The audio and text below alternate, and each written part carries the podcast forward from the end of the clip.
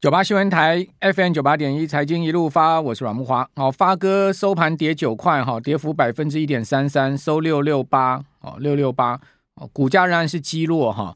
呃，四月营收公布了，哈，降到两百八十四亿，哈，月减的幅度，哇，明年股价有考验了，哈，月减幅度高达三十四点零一 percent，哈，年减的四十六点一三 percent。哦，累计前四月的营收呢是一千两百四十亿哈，四月营收是两百八十三点五亿，年减的幅度是三十六点五二趴，显见发科的市市况非常的疲弱哈，呃，晶片的情况非常疲弱，手机市场需求持续低迷啊，联发科四月营收呈现双减，再掼破三百亿哦，不过今天呢，适时推出新晶片天玑九二零零 Plus 系列哈，要抢攻旗舰市场。今天推出这个新的晶片也有一点意义啦，因为应该也都知道营收公布出来不好，总是为了这个市场的考量啦。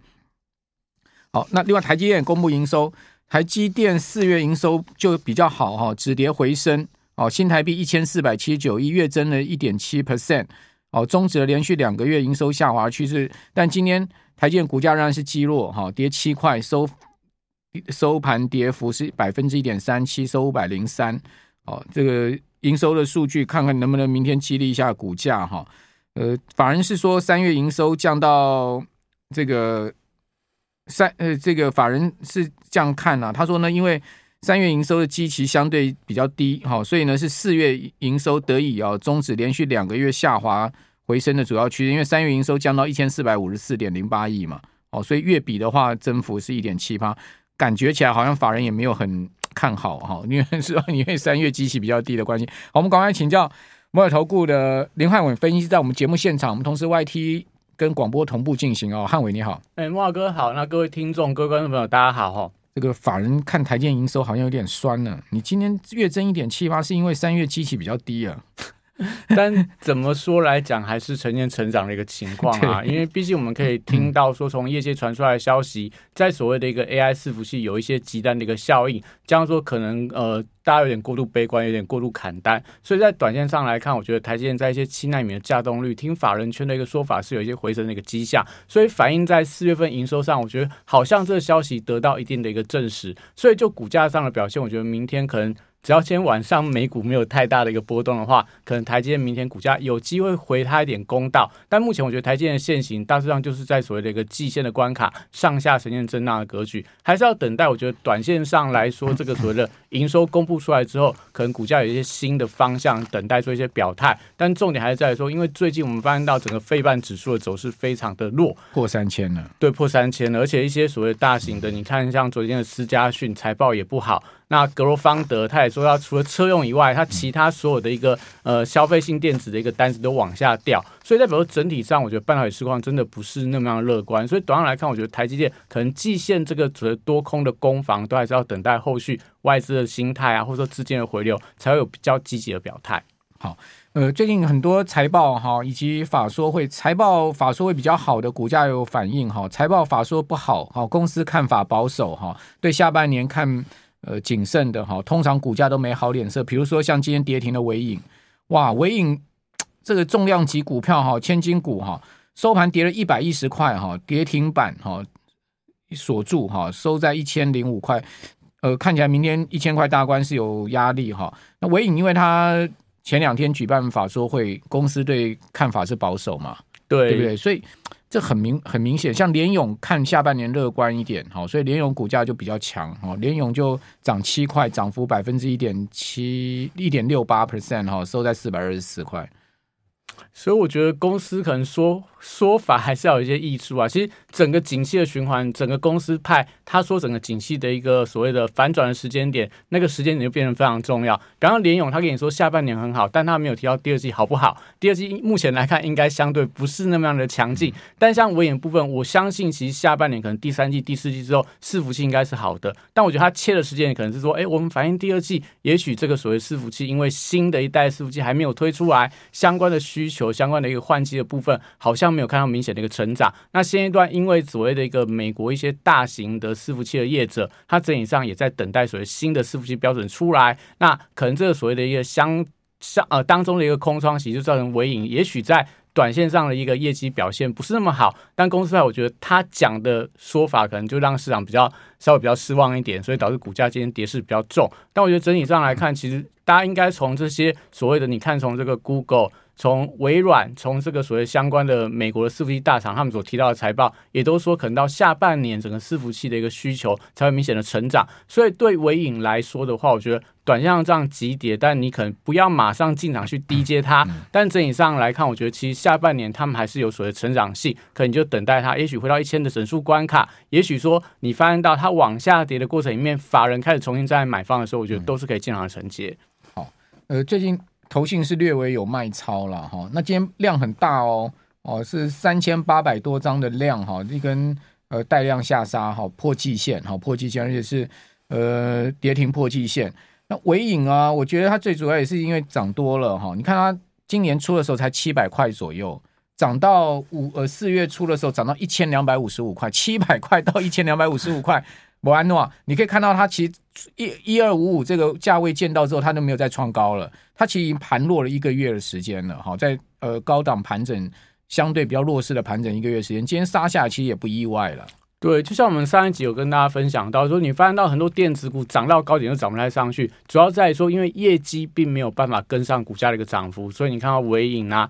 你看到联发科啊，你看到台积电啊，我觉得都是这样的状况。第一季他们法说会其实讲法都比较乐观一点，但后面面临到景气的急速下修，所以股价来到相对高档区的时候，我觉得。整个业绩能不能匹配上所谓股价的涨幅是非常重要的关键。比方说，我们可以看到世金 KY，它的股价今天能够持续创高，是因为它业绩真的是跟所谓的一个。呃，股价的涨幅是完全匹配的，赚八块第一季，对，赚八块，所以它业绩还是成长性非常好，所以股价就能够持续冲高。所以我觉得对很多的出口产业来讲，可能现阶段选股真的是比较难呐、啊，因为很多要等到法说会或者公司派跟你讲说法，你才可以知道说到底我业绩涨这么，呃，股价涨这么多，业绩能不能跟上？所以我觉得目前其实台股大家可以发现到，今天因为要公布所谓美国的 CPI，那我们简单去说一下美国 CPI，你去猜它说，哎，这个现阶段市场预期大概是五个百分点嘛？对。但是这个应该是一个利多的题材，但是在所谓 CPI 的月增率，目前市场预期是零点四个百分点，所以比上个月成长的幅度还蛮大的，所以这个代表说八点半之后，整个美股、美国股市、全球股市怎么样反应，我们没有办法确定。在这样的不确定性非常重的时候，我们从今天台股盘面上也可以发现到。资金都往到一些所谓避险属性的股票去做一些轮动，所以我们可以看到今天的生技股表现很好，今天的餐饮股表现也很好。其实说餐饮股的财报当然是利多，但为什么股价这么畸形？是因为他们有所谓避险的属性在，所以资金没有地方跑，我不敢买电子股，不敢买台积电，不敢买联发科的时候，我就选择这种有业绩题材的餐饮股去做一些避险的一个避风港，那导致股价最近表现的非常强劲。就我刚刚讲的吃饭吃药行情，餐饮股就吃饭嘛，对不对？什么瓦城啦，什么王品啦，哦，那吃药了不就药房啦，不然就什么原原料药啦，对，因为 CDMO 啊 这些概念呐、啊，对，因为我们想说，其实你说接下来不管是通膨啊，美国要不要升息，要不要降息，你明天还是要吃饭，你生病还是要去吃药，你可能这个有相关的食衣住行、生老病死的需求，你都必须要去立刻去满足它，所以你会发现到。短线上来讲，我觉得资金都很喜欢去寻找这种确定性非常高的一个产业。我们可以看到，哎，礼拜礼拜天大家就一定要去母亲节。那像这个今天的新天地的涨停板，接下来我们讲五月份可能母亲节的旺季过后，那接下来又是什么？呃，谢师宴。那还有最近的婚宴非常多，我也接到很多的这种红红色的炸弹，就是代表说其实过去很多这种人缘好。啊，没有，就是刚好我们这一这一园还有人在结婚呢、啊。哦哦 对对对，所以代表说其实我我，我现在都是白色的。啊、不，可能可能我们以后也会慢慢进入到这样的阶段。但我觉得整体上来看，也代表说，其实我们一直在不断跟大家强调，现阶段今年很多东西是不确定性的，所以资金就会寻找一些确定性很高的公司。所以我们会发现到今年其实台股市，我觉得有点那种冰火两重天呐、啊。嗯、你所熟知到的一个好公司，从 ABF 载板，从货柜三雄，从所谓的一个驱动 IC 到所谓的一个晶圆的一个代工，都发现到今年其股价就是表现很温吞，涨也涨不太动，跌也跌不太下来。但你会发现到一些你所所知道的，可能生活的食衣住行的，或者说你可能听都没有听过的股票，今年表现都非常的强劲，也代表说，我觉得其实今年有很多新的题材在发动的时候，第一个重点在哪？就是说，比方说你看到像这个雷虎，它往上涨上去之后，那我们过去发现到。像你可以很容易去评价说，联发科它可能合理的本益比大概是十倍。但雷虎这种军工股 太对台湾以前没有军工股这样的题材啊，所以涨上去之后，你就发现到我很难去给雷虎一个合理的本益比，就看它股价涨到哪里，市场愿意给它多高的本益比，再去衡量其他的军工股的本益比。所以今年有很多这样的一个案例，就代表说，其实今年我觉得台股虽然说大家会觉得说好像行情是比较震荡，那轮动非常的快，主力动不动就要杀盘，但整体上如果说抓到一个比较主流的趋势题材的话，我觉得对投资人来讲还是很有操作的空间的。好。不过雷虎最近股价也转弱哈，我们这边先休息一下，等下回到节目现场。九八新闻台 FM 九八点一财经一路发，我是阮木华。好，雷虎啊，去年底的股价才三多块哈，呃，涨到四月中旬的时候涨到五八十五块。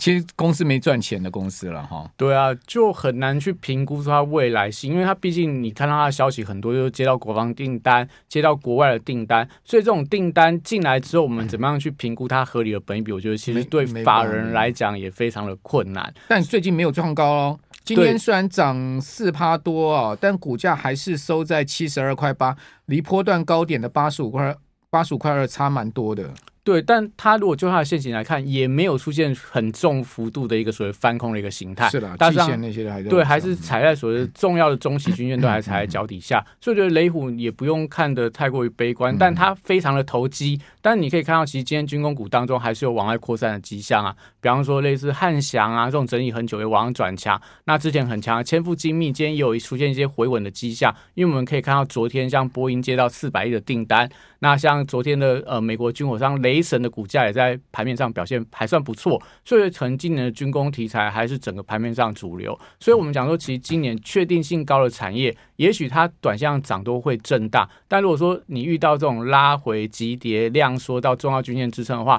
我觉得大家都可以试着去承接看看，因为可能今年我觉得确定性高的产业就这么多，那资金到最后还是要寻找它的出路。所以我们跟大家介绍另外一个产业，就是说，其实今天晚上很。重要是这个，除了你看到 CPI 以外，这个 Google 的开发者的 I/O 大会也要正式的登场。OK，那这一次会端出什么样的牛肉？我觉得都是市场的期待性。所以今天可以翻到早上盘中大概差不多十一点、十二点，台湾相关的 AI 软体股就整齐性的往上拉高，我觉得代表市场有在卡位这样的题材。那在 AI 股，当然大家会发现到，其实台湾的 AI 股很多已经涨到天上去，本一比也很难去预估了。那我还是跟大家讲说，其实上礼拜有跟大家说，游戏股是大家在 AI 股当中，我觉得认为是相对比较被低估的一个相关的产业。嗯、我们首先来看一下我们带给大家的图表。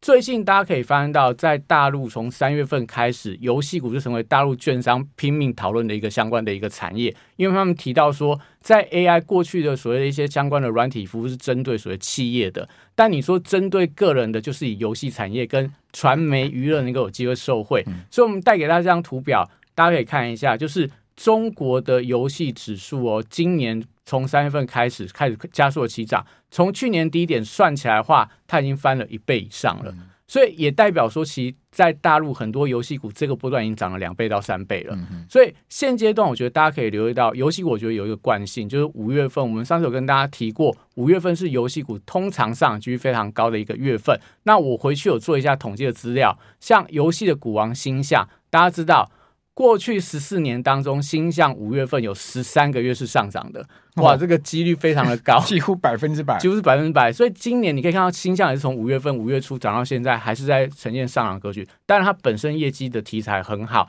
有关。但我觉得整体上来看，也代表说，第一个我们可以确定的是，游戏股它在五月份本身会反映到所谓暑假的一个游戏旺季，而出现这种提前反应的效应。那第二部分，我们讲说。因为大家很担心一件事情，就是今年不管是台湾的景气，或者下半年会不好，或者说全球的欧洲啊、中国啊、美国啊，景气有衰退的一个疑虑。但我讲说，其实，在景气衰退的过程里面，有一些产业有机会受惠的。大家所熟知的，就是说，哎，好像遇到景气不好，像美国那种折扣商店，它业绩就会爆发嘛，因为大家可能就是没有办法去比较好的、比较贵的商店去买，我就买比较便宜的东西。同样的情况是。游戏产业过去往往在所谓的经济衰退初期，相对它的业绩跟它的成长，因为变得特别的好。所以，我们这边帮大家准备一张图卡。是因为很多人失业在家打 game 吗？对，我们举一个很简单的例子，你看一下那个图卡。OK，对，这图卡我觉得蛮有趣的啊，跟大家做一个分享。也就是说，我们把这张图卡分成两个变数，一个是你的闲暇时间有没有增加，一个是你收入预期有没有下降。嗯、那这个图卡，但我们时间的关系没有办法跟大家讲的很清楚，我们就举一个台湾最近很有很有名的一个例子，叫做圆梦假。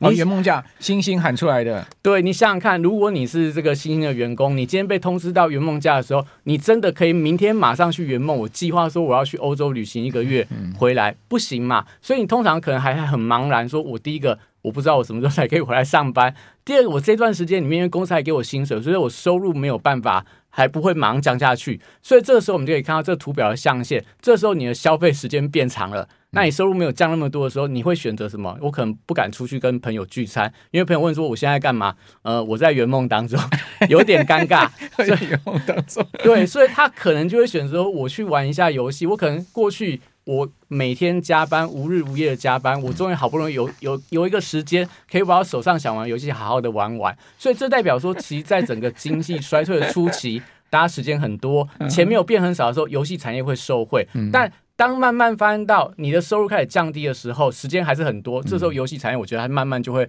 陷入到所谓比较偏向低迷的情况。所以整体上来看，这个阶段上来看，你说下半年如果是一个比较偏向景气衰退或景气温和的一个下滑的时候，我觉得游戏产业可能就成为大家的资金的避风港。因为我们常常在讲说，呃，你想要什么样豪车啊，还是说你想要美女啊，早早睡，那梦里面都有嘛。但是游戏里面我觉得也是都有嘛，就是你想要赚钱，你想要发大财，你想要有特别厉害的一个经验，角色扮演游戏就，对对，就会玩的很开心。所以游戏才是大家现阶段就是它比较进可攻退可守，除了这个所谓的一个。有防御属性以外，而且这一次 AI 导入，我觉得也是非常重要。因为最近大陆很多的游戏公司都提到一件事情，他们认为在游戏研发当中最重的成本是美工的成本。但导入 AI 之后，因为现在很多的 AI 可以自动生成所谓的三 D 的建模，或者说一些美工图片，他们说他们导入 AI 之后，成本能够有效降低四成以上。但是在研发的速度能够提高四成以上，这代表什么？代表他们推出游戏更新速度会加快，但成本会降低，所以我觉得本益比就有提升的空间。所以游戏产业，我觉得是在现阶段，大家可以特别留意到，对抗景气衰退，或者说对抗圆梦家的时候，其实是一个非常好的一个相对可以避险的一个产业。哎呀，生生活如果苦闷，不打 game 要干嘛？对，对，也只能打打 game 啦。哦，出去玩也很花钱啊。对，哦、吃个饭对啊。好，那呃，汉伟，你有 LINE 群组是要跟我们来谈一下吗？对，我的 LINE 是这个小老鼠 PS 一六八八啦，因为我们会跟大家分享，就像刚刚提到的一些产业的一个见解，或者说我们对一些所谓的趋势一个看法，甚至说一些个股的一个表现，我们都会在我们 live 上面跟大家做一个大方的分享。那也欢迎大家，就是毕竟时间有限嘛，你们如果任何有对产业的问题，或者说对一些比较新奇的一些个股有一些想法的话，都欢迎在我 live 上面讨论。那我也跟大家讲说，我们有准备，就是每天大概早上八点之前有录一个。Podcast 节目是盘前的晨报，像刚刚提到今天所谓的一个 Google 的开发者大会，它所带动的软体的相关股票，我在早上晨报都有跟大家提醒，也都可以让大家做一个分享。p a c k e t 叫什么名字？呃，台股我还有，大家搜寻就可以了。OK，台股我还有，大家可以早上听一听。好，非常谢谢汉伟分析师。